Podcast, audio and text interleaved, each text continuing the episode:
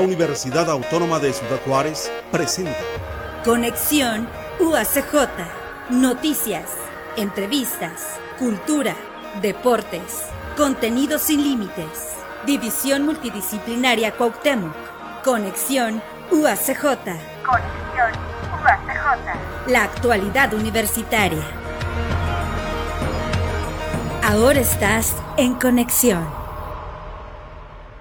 Hola amigos, amigas, muchas gracias por acompañarnos en este espacio de conexión UACJ, desde la División Multidisciplinaria en Ciudad Cuauhtémoc. Hoy vamos a, a, tratar el tema inteligencia artificial en el ámbito educativo y para eso hemos invitado al doctor Fernando Sandoval Gutiérrez.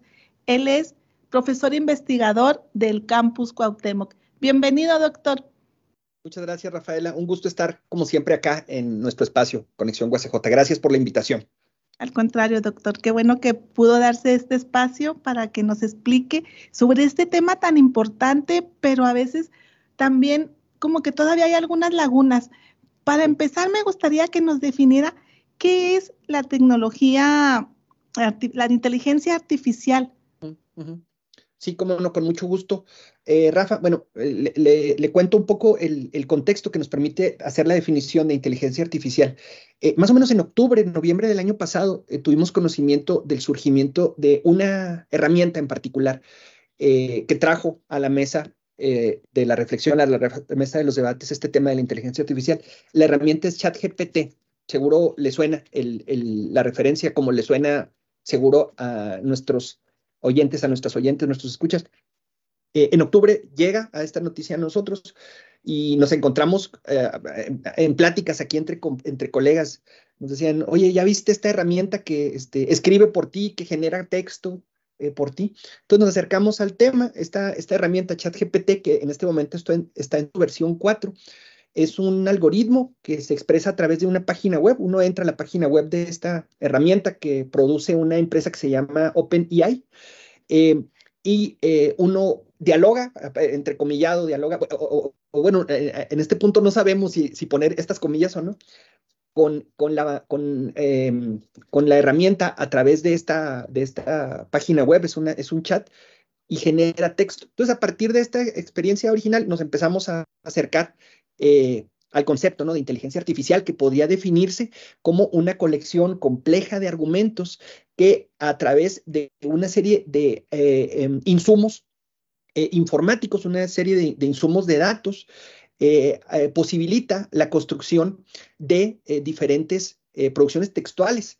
Me, explico, si yo tengo la necesidad de escribir prácticamente cualquier texto, eh, puedo generarlo a través de ChatGPT de manera gratuita en su versión, eh, en esta modalidad, o bien a través de, una versión de pago que es muy, que es muy accesible.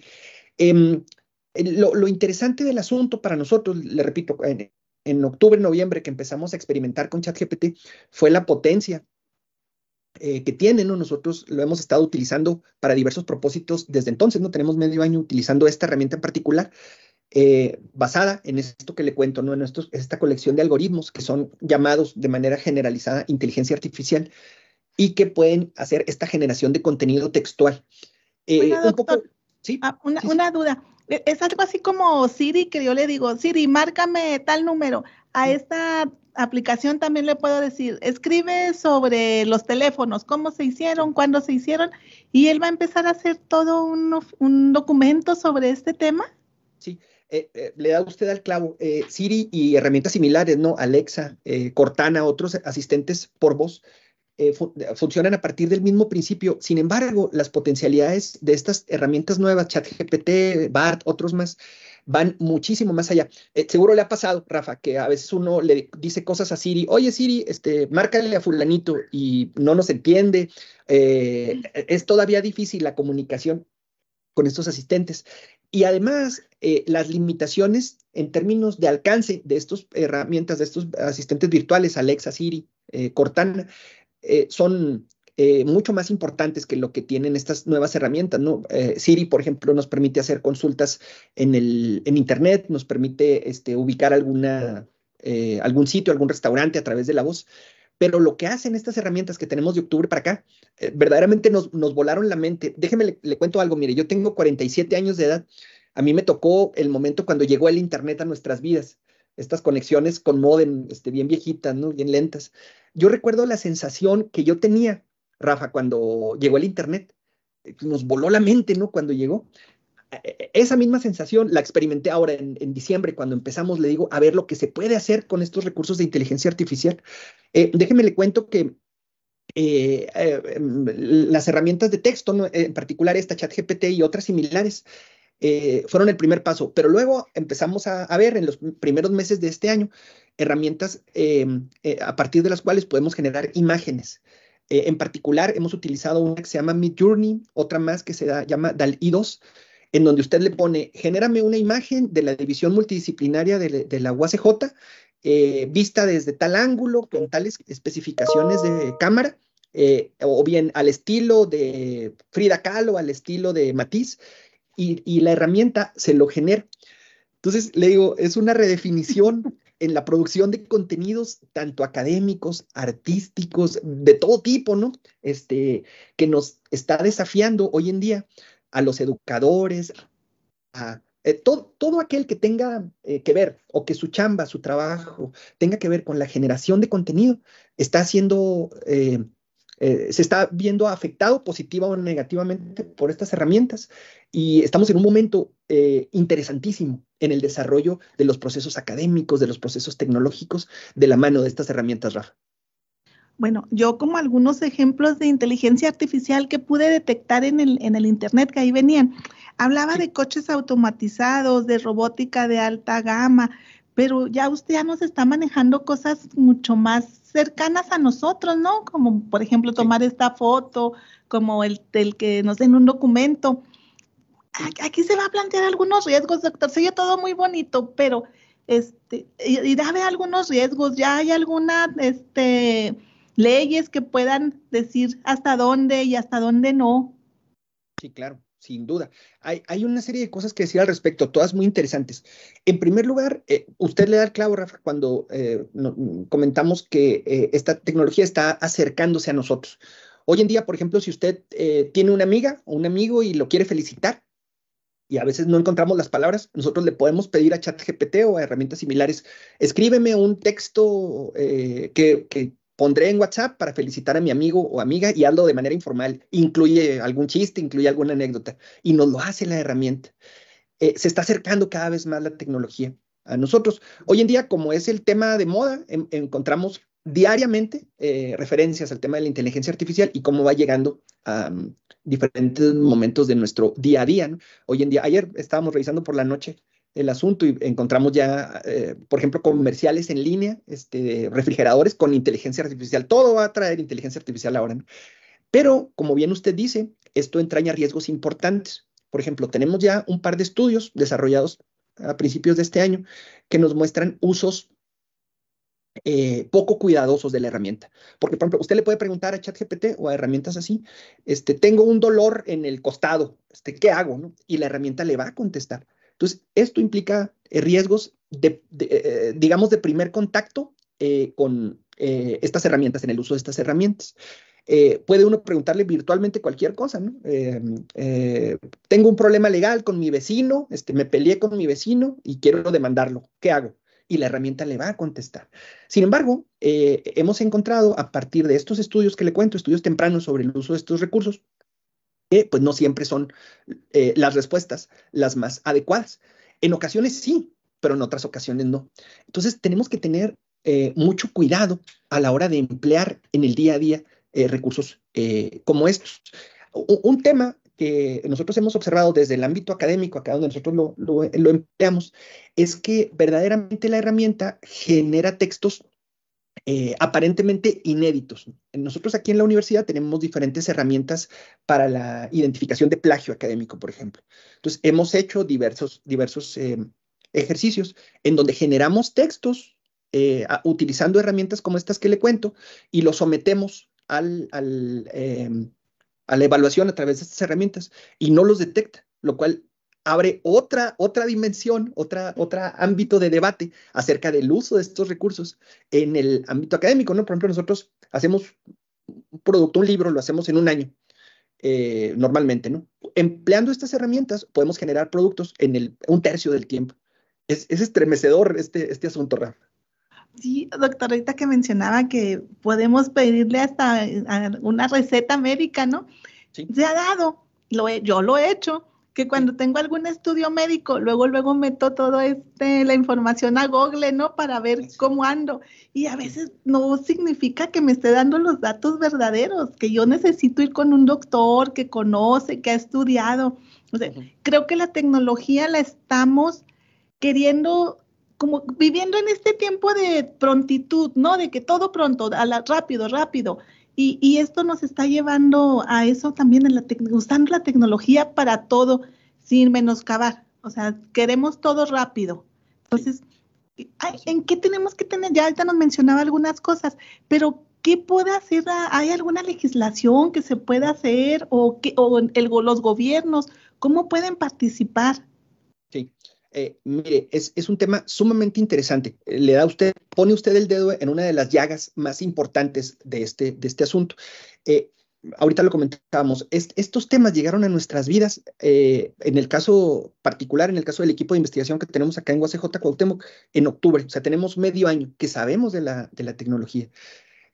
y además, diariamente, ha ido avanzando, ¿no? Lo que, lo que la herramienta que empezamos a utilizar en octubre es bien diferente a lo que tenemos ahorita en la mano, porque una de las características de estos eh, algoritmos de inteligencia artificial es que se retroalimentan, es decir, van aprendiendo, tienen la capacidad de ir eh, mejorando, complejizando sus respuestas. Nosotros, eh, por darle algún ejemplo, le preguntábamos a ChatGPT la definición de práctica docente en enero y es bien básica con respecto a lo que nos responde hoy en día, entonces va aprendiendo eh, tiene esta, esta capacidad. Entonces, esta velocidad en la que se ha venido dando este asunto, naturalmente que ha dejado a la saga eh, todos los procesos regulatorios que necesariamente se generarán eh, con relación al uso de estas tecnologías, ¿verdad? Como usted bien dice, no contamos a la fecha con ninguna reglamentación para el empleo de esta tecnología.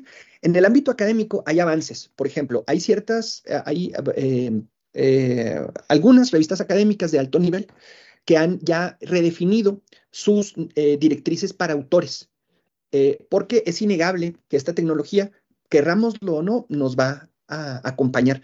Nosotros consideramos que esta época que estamos viviendo nosotros, Rafa, va a ser recordada en el futuro por los historiadores eh, de la tecnología, los historiadores de la academia, como el momento en que la inteligencia artificial redefinió los procesos para plantear una investigación, para generar un reporte de investigación, para em, la construcción de procesos, em, de productos académicos, porque nos, nos rebasó por muchísimo, ¿no? La realidad.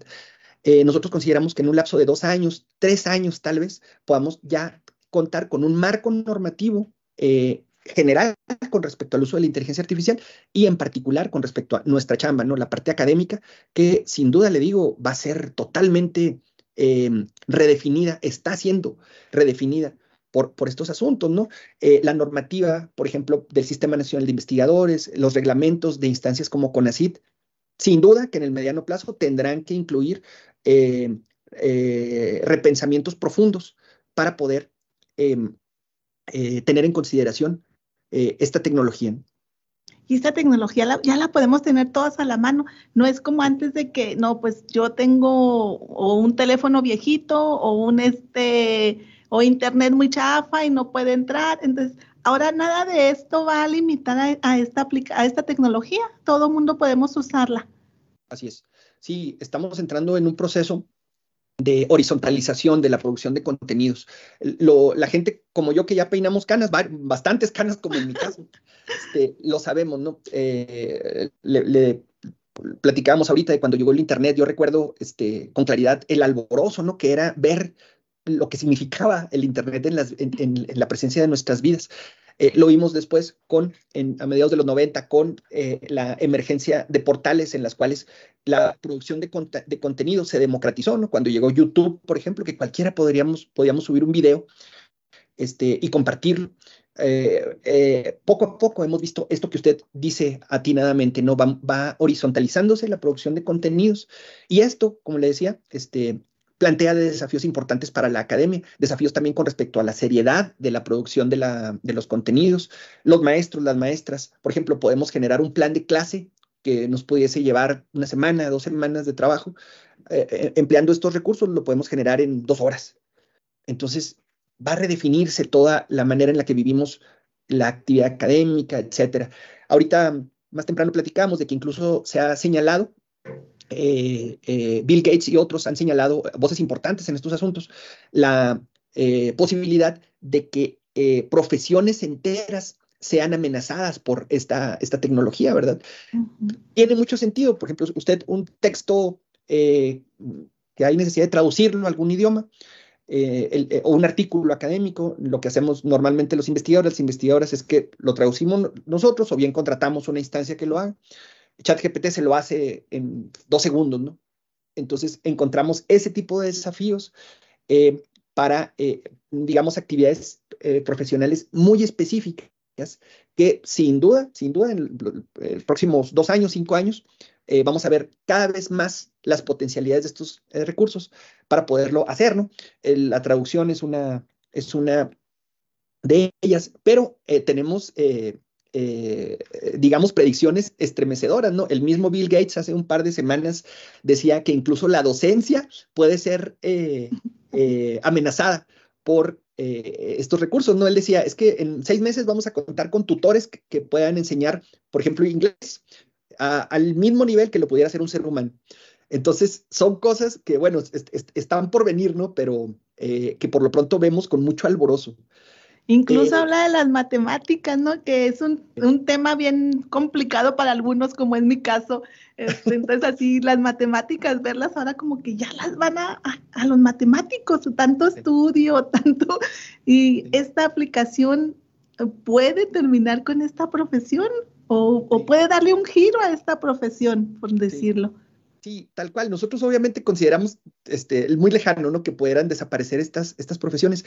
Mire, nosotros lo que creemos, cuando digo nosotros hablo del equipo de, trabajo aquí en, educación en UACJ, en Cuauhtémoc, lo que realmente consideramos es que es, es como cuando llegaron otras tecnologías eh, a, nuestras, a nuestras manos, ¿no? estoy hablando de tecnologías educativas. Eh, por ejemplo, el lápiz. El lápiz eh, se inventó ah, en las últimas dos décadas del siglo XIX. Entonces uno piensa, caramba, ¿cómo era, la vida escolar antes de, que existiera el lápiz? O la pluma que utilizamos todos los días. Estos objetos eh, que resultan tan naturales para nosotros. Bueno, había un momento en el que no existían. El cuaderno, los cuadernos se popularizaron en los, en los 40 con la eh, invención de diversos polímeros. Antes no había estos recursos y las escuelas funcionaban.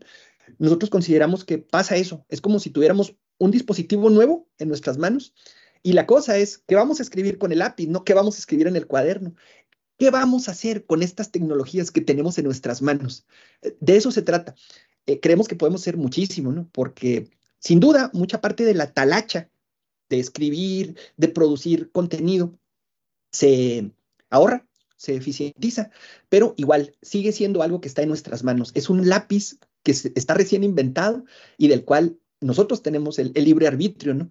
Ahora sí nos toca a nosotros. ¿Cómo podemos aprovechar para mejorar los procesos académicos, los procesos educativos, esta tecnología impactante, ¿no? Impresionante. Este, eh, es la tecnología del, reloj del santo. Este, usted es joven, pero este, antes había estas películas de luchadores donde el santo le hablaba a su reloj y pasaban mil cosas, ¿no? Mucho más de lo que hace uno con un Apple Watch o un, dispositivo Android. Eso es lo que tenemos en nuestras manos. Oiga, doctor, bueno, usted que está tan cercano, no soy tan joven, soy más grande que usted, doctor, ¿eh? Oh, no, no es cierto. Sí, es muy amable, pero sí, soy más grande que usted. Y, y, usted que está cerca de los jóvenes, de los estudiantes, ¿cómo perciben ellos esta tecnología? ¿Cómo la viven ahora? Porque son situaciones muy diferentes. Nosotros a veces las vemos como invasivas o como que, ¿cómo va a afectar nuestra vida diaria? Y sin embargo ellos la pueden ver de diferente manera, ¿no? Pues los jóvenes están viviendo en este mundo de tecnología que cambia constantemente. Sí, es, una gran pregunta esto. Eh, fíjese, nosotros eh, tuvimos la, fortuna de ser parte del equipo que estuvo eh, involucrado en el proceso de consulta y luego de elaboración del modelo educativo UACJ Visión 2040. Y uno de los grandes desafíos del modelo es, eh, era justamente este que usted dice, es decir, cómo poder plantear una universidad y una colección de procesos académicos de investigación en el marco de, nuestra universidad que respondiera específicamente a nuestros estudiantes, a los, a los y las jóvenes, porque la inmensa mayoría de nuestros estudiantes están en este grupo etario, ¿no? Entre los 18, 22, 24 años. y este tema, Rafa, que usted comenta con respecto a la, forma en la que los estudiantes viven la tecnología. Eh, fue fundamental para el modelo y, esto que estamos viviendo eh, eh, resulta muy congruente con el asunto. Nosotros lo que hemos observado en este semestre que ha llegado la inteligencia artificial a, nuestras aulas, a la, universidad, a los salones de clase de la universidad, a los talleres, es, es, una serie de procesos que nos desafían. Mire, le, le, voy a contar. Este, muchos de nuestros estudiantes dicen, ah, es que con esta inteligencia artificial yo ya puedo hacer la tarea, me va a hacer la tarea. Usted, profe, me va a encargar leer este, El amor en los tiempos del cólera de García Márquez. Este, antes de esto yo tenía que leerlo o, hacer trampa, buscar algún resumen, este, eh, para poder presentar el reporte. Y eso ChatGPT lo hace en lo que usted dura escribiendo la, el, el, reporte, ¿no? Hazme un reporte de El amor en los tiempos del cólera este, al estilo en el que yo escribo y lo imprimo. Entonces, más allá de, esta cercanía natural que tienen los jóvenes, a mí me parece que el desafío es eh, comprender qué tanta pertinencia tienen estas actividades que nosotros los maestros, sobre todo le digo los que ya peinamos canas, planteamos a nuestros chavos, a nuestros estudiantes en, en su proceso formativo. ¿no? Este, yo soy de la vieja escuela, yo soy maestro y a mí me parece fundamental que, por ejemplo, los chavos escriban de, su propia mano, escriban en un cuaderno físico, porque eso detona procesos cognitivos que no ocurren si lo hacemos en el teclado. Pero sobre todo, eso para mí en lo particular ha sido muy desafiante. Es decir, de, las actividades que yo les pongo a los chavos, la mayoría la pueden hacer a través de, inteligencia artificial. les puedo poner, haz un dibujo, este, sobre tal tema y ellos van a utilizar Midjourney o alguna otra inteligencia artificial generadora de imágenes. Eh, pero ha sido desafiante para mí. Es decir, ¿cómo tengo yo que ah, ajustar mi práctica docente eh, para poder responder a estas herramientas y también a el perfil de nuestros estudiantes? Es un tema sumamente apasionante esto. Este, creo que eh, en, el futuro cercanito, muy cercano, estaremos viendo debates importantes en, el seno de la universidad con respecto a este tema, a la práctica docente en UACJ y en otras instancias de nivel superior, ahora, ¿no? Con este nuevo actor que está presente, la inteligencia artificial. Es apasionantísimo el tema. Entonces, los escritos nunca van a ser iguales. esta aplicación tiene la capacidad para escribir de N número de, de, este, de situaciones y diferencias. Es correcto, sí. Usted puede alimentarla con textos producidos previamente por, por, por, uno mismo, ¿no? Ah, yo escribo así. Ok, ahora escríbeme una carta para mi novia siguiendo este, este, este estilo. Formato. Exacto, sí. Y, y esto que le comentaba, fíjese, nosotros eh, por otras actividades, tenemos otras actividades editoriales aquí en la universidad y tenemos acceso eh, desde UACJ a diversos recursos antiplagio y no, no son detectados los, los, las producciones textuales que se generan desde esta herramienta y otras, otras similares. Entonces, muy, muy interesante. Es, eh, eh, le digo, algo que nos va a transformar la manera en la que hacemos la academia, en la que vivimos la vida, eh, quienes transitamos por esto. ¿no? En el fondo, tiene que ver con la construcción del conocimiento desde la labor de investigación de la universidad, por un lado, y por otro lado, en la difusión del mismo, ¿no? en, la, en la actividad de docencia y de difusión. es, es, algo que estaremos eh, viendo muy, muy intensamente.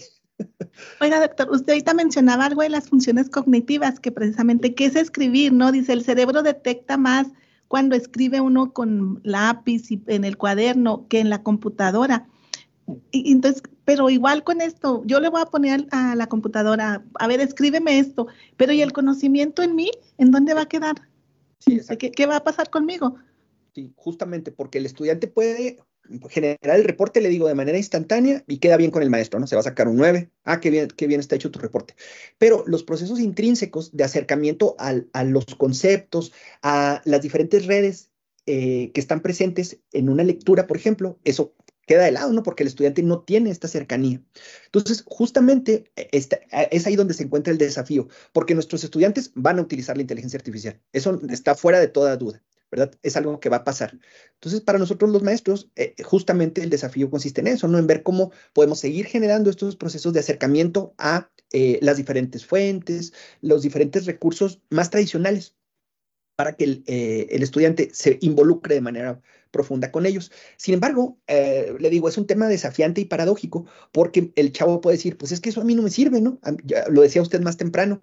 Eh, yo, el estudiante puede decir, es que a mí me hace mucho, mucho más sentido la inmediatez, la construcción rápida del conocimiento. Entonces, e, en ese debate estamos, ¿no? Nosotros acá en, en, la licenciatura en educación, que es donde yo tengo el gusto, la fortuna de dar clases, hemos eh, debatido largamente al respecto y consideramos que una, serie de decisiones saludables es combinar recursos tradicionales con estas nuevas eh, alternativas, ¿no? Por ejemplo, pedirle al chavo que haga, sí, un reporte de algún texto que muy posiblemente o casi seguramente lo puede generar a través de ChatGPT y de manera adicional que elabore un collage, que elabore algo con sus manos, porque de esa manera imbricamos los diversos procesos eh, eh, como decía ahorita, diversos procesos cognitivos, procesos mentales, con eh, estas nuevas tecnologías. Doctor, tenemos un, este mensaje del doctor David Vázquez Guzmán y él nos habla sobre, dice, el día de ayer hubo una plática entre miembros del Senado en Estados Unidos y el CEO del chat GPT y enfatizaron la necesidad de transparencia, responsabilidad y límites de uso de esta tecnología. Sorprendentemente, esta compañía pide reglamentación y mi pregunta es si no estarán buscando que el mismo gobierno pase a ser parte de su base de datos. Y otra pregunta es la necesidad de redefinición de lo que es plagio, ya que con sus herramientas estándares su uso no es detectable, pero definitivamente hay una, una intención de presentar como propio un contenido ajeno. Totalmente de acuerdo. Por cierto, un saludo al doctor, qué gusto que está pendiente. Y sí, tiene toda la razón. El día de ayer hubo una, un encuentro con Sam Altman, que es el CEO de la empresa que está atrás de ChatGPT, que es OpenAI, y se discute este tema, ¿no? El tema de la regulación de las inteligencias artificiales es un tema estratégico para la vida como especie del ser humano, no únicamente en términos académicos, porque la herramienta soporta innumerables opciones, ¿no? Por ejemplo, eh, hace un mes aproximadamente, eh, un mes y medio, eh, tuvimos conocimiento de una carta signada por eh, em, el dueño de Tesla y otras empresas, Elon Musk y otros más, figuras importantísimas del mundo de la tecnología y la, y la economía mundial, en el sentido en el que señala el doctor David, es decir, la necesidad primero de parar la velocidad en la que estas tecnologías están autoalimentándose, por un lado, y por otro lado, construir estrategias eh, legales regulatorias del mismo, por eh, razones que tienen que ver con la sobrevivencia de la especie humana. Por ejemplo, la herramienta puede proveer, eh, no quiero dar ejemplos específicos por la audiencia que, que tenemos, pero básicamente eh, puede tener em, eh, empleos en actividades terroristas, en actividades de espionaje, en actividades de interferencia con la vida cotidiana y pública. Son herramientas sumamente potentes. Entonces, por esa razón, el tema de la regulación, más allá de la vida académica, sino en lo general de estos recursos, es estratégico. Y sí, como bien señala el doctor, ahí la, yo coincido con su apreciación con respecto a que el tema de las bases de datos, en todos sentidos, de eh, las instancias gubernamentales y también de instancias particulares, es un tema clave. Es decir, el acceso de la inteligencia artificial al empleo de estos recursos es, el día y la noche con respecto al tema regulatorio. Estamos siguiendo el tema de manera muy cuidadosa por las implicaciones que puede tener esto. ¿Y el, gobierno de México se ha manifestado ya sobre alguna regulación, sobre alguna preocupación por esta actividad? No ha habido ninguna, ninguna eh, apreciación. Tiene que ver con la otra pregunta que nos, que nos planteaban de manera muy amable. Eh, hay ciertas instancias específicas en, nuestro ámbito de acción, en el ámbito académico, que nosotros hemos seguido con mucho cuidado en este, en este medio año, justo por eso, porque estamos a la espera de a ver qué nos dicen, ¿no? En particular, Indautor, el Instituto Nacional del Derecho de Autor, el número uno, y en lo general, las instancias que tienen que ver con el mundo académico, ¿no? Con ASIR y otras más. nos interesa muchísimo ver qué nos dicen, ¿no? cómo se posicionan ellos con respecto a temas como este que se señalaba en la pregunta, ¿no? El concepto de plagio naturalmente que tendrá que ser redefinido. La actividad académica normalmente consiste en que yo planteo un proyecto de investigación, o bien eh, tengo acercamiento con el conocimiento, o bien con la realidad, y a partir de ese acercamiento personal del investigador o de la investigadora, construyo aquí en la computadora un reporte, naturalmente haciendo uso de diferentes citas, etcétera. Lo que hace esta herramienta es que me permite construir, por ejemplo, la estructura del texto o bien parrafadas específicas que yo puedo integrar en mi reporte directamente, copiando y pegando este, de herramientas como estas, sin que pase por este proceso de construcción intelectual que es el tradicional, ¿no? Yo me echo mi rollo aquí en, en el teclado. Eso pasa, eh, eh, pasaba tradicionalmente y ahora tenemos esto a la mano honestamente, Rafa, le digo, son cosas que están pasando y van a seguir pasando. No podemos detener esto, pero me parece que el doctor David le da la al, al, clavo con respecto a la necesidad de ser muy sinceros en este sentido, de dejar la demagogia de lado y enfrentar la presencia de estos recursos con franqueza en nuestras vidas, en la construcción de estos recursos. Son temas, le digo, que nos han apasionado, sobre todo en este último medio año.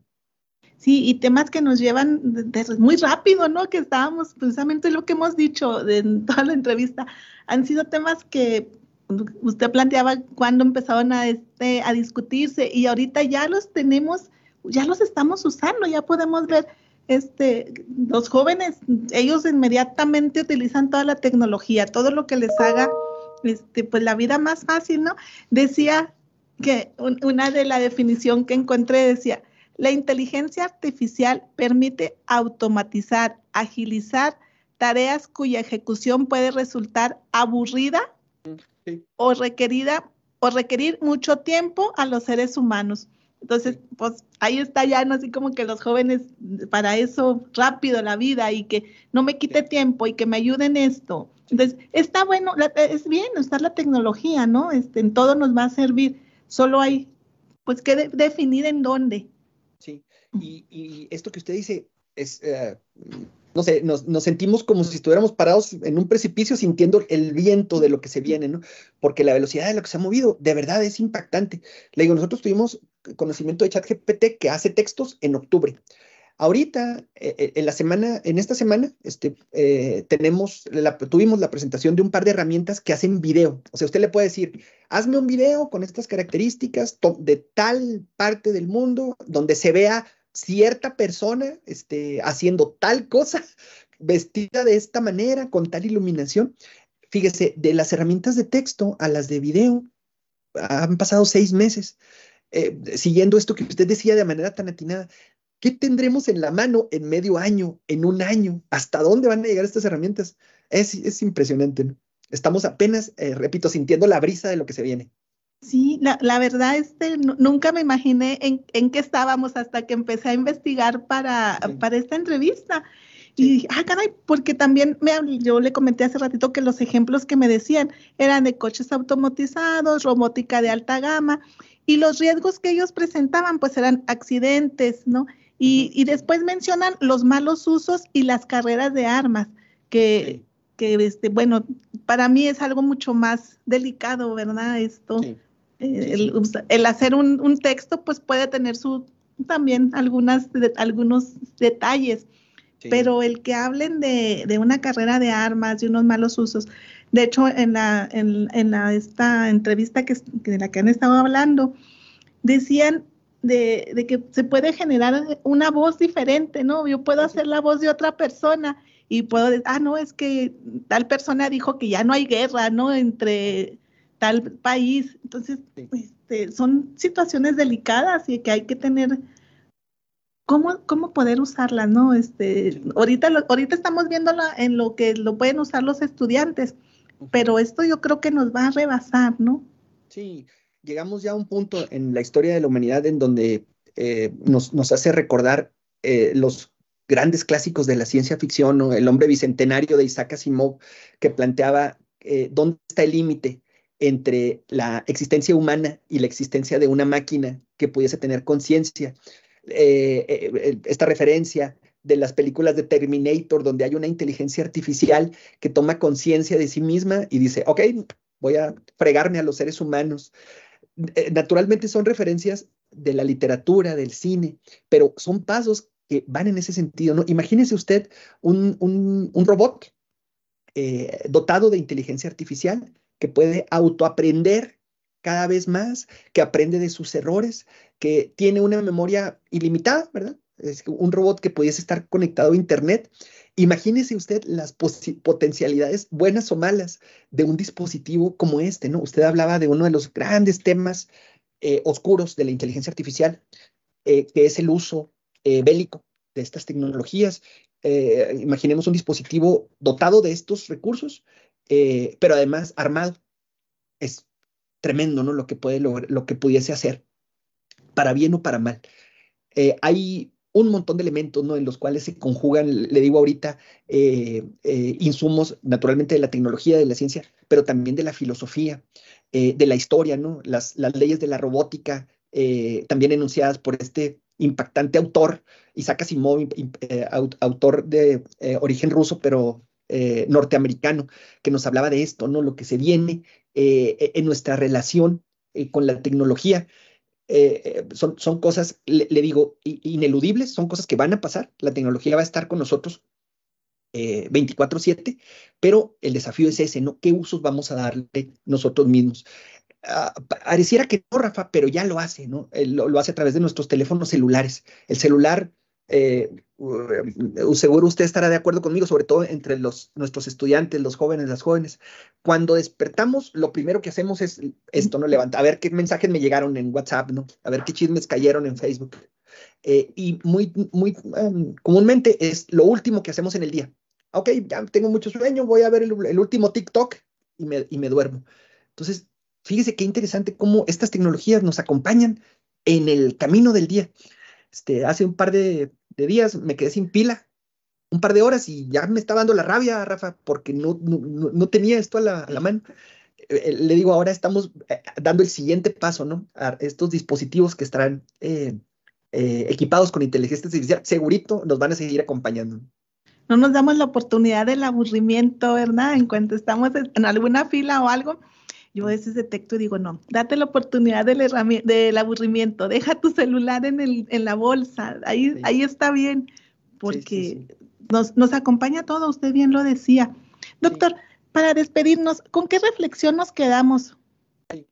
Sí, bueno, en primer lugar, agradecer muchísimo, Rafa, es un privilegio poder tener estas charlas. Eh, son temas que son muy el día a día de nosotros aquí en la actividad académica en la universidad y que para nosotros tiene un valor incalculable poderlo compartir con ustedes, naturalmente, con nuestros amigos y amigas de, radio y TV, pero además con la gente que nos sabe escucharnos, de vernos. Es muy importante eh, llamar a la atención eh, eh, de todos y todas estas reflexiones. Y a mí me gustaría invitarles a eso que platicamos ahorita, ¿no? A hacer primero, a usar las herramientas. Es importante que, sobre todo en instancias como la universidad, se hable del tema, se conozcan estas herramientas y que entre todas y todos podamos encontrar eh, usos benignos de estas eh, herramientas que son sumamente potentes. ¿no? Las tenemos en la mano, hay que utilizarlas para pararnos en hombros de gigantes. Son alas que nos podemos ceñir para poder hacer aún más eh, en los propósitos que nos mueven, ¿no? En la academia, en la educación, los, maestros, las maestras, para poder enseñar mejor, enseñar más, enseñar de maneras más potentes. Doctor, pues le agradecemos su participación en este programa y esperamos que no sea el último, que tengamos más oportunidad. Por favor de Dios, así será. acá tienen su casa en la división multidisciplinaria Cuauhtémoc. Ojalá que podamos encontrarnos muy prontos eh, y gracias. De corazón, un abrazo fuerte. Gracias. Bueno, pues agradecemos al doctor Fernando Sandoval Gutiérrez que nos acompañó en este programa de Conexión Cuauhtémoc y a usted, amigo, amiga, le damos las gracias por también acompañarnos y nos escuchamos hasta la próxima. Conexión UACJ. Conexión UACJ. División Multidisciplinaria Cuauhtémoc. Es una producción de la Universidad Autónoma de Ciudad Juárez.